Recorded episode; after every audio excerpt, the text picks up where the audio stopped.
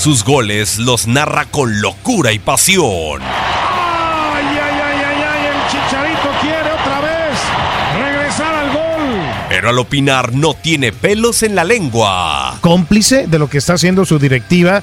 O sea, es una, una situación verdaderamente lamentable, ¿no? Univisión Deportes Radio presenta la opinión de Pedro Antonio Flores.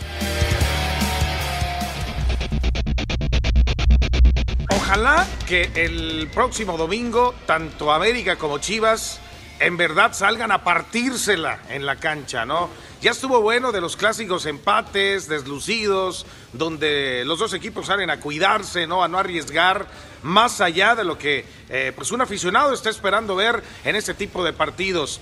Y ojo, atención, partírsela en la cancha sin violencia en las tribunas, que no se confunda ese apasionamiento que de pronto aparece en algunos aficionados queriendo aprovechar este marco para hacer eh, cosas que no van dentro del fútbol. Ojalá en verdad el, jugador recuerde ¿no? lo que están representando en el terreno de juego y, salgan a dar ese extra, que busquen contagiarse de lo que representa un partido de esta naturaleza y podamos ver un clásico con goles, un clásico que se luche minuto a minuto, no un clásico calculador o temeroso, porque dicen que el que pierde se puede ir, ¿no?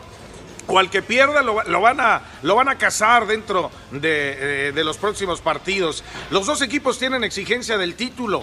Los dos equipos deben de pensar siempre en tratar de ser campeones y ahora, bueno, en este clásico es una oportunidad para con sus aficionados recuperar esa confianza. No, acuérdense, quedaron fuera de la Copa MX a mitad de semana y eso pues tampoco es permitido para instituciones como América y Chivas. ¿Ustedes cómo esperan que se vaya a presentar este clásico? Yo espero que sea un clásico de muchos goles y ahí estaremos en la cancha del Estadio Azteca. Hágala en el clásico, hágala señores. Univisión Deportes Radio presentó la opinión de Pedro Antonio Flores.